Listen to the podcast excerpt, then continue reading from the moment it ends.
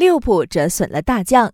英超第五轮上演莫西塞德德比战，利物浦凭借马内开场闪电破门，萨拉赫打入他在红军的第一百个进球，但都遭埃弗顿两度扳平，最终以二比二和平收场。利物浦在积分榜上落后埃弗顿三分，排在第二。糟糕的是，利物浦后防大将范戴克伤到了十字韧带，伤势严重，估计会缺战七到八个月。曼城在强强对话中，主场一比零小胜阿森纳，斯特林攻入了全场唯一进球。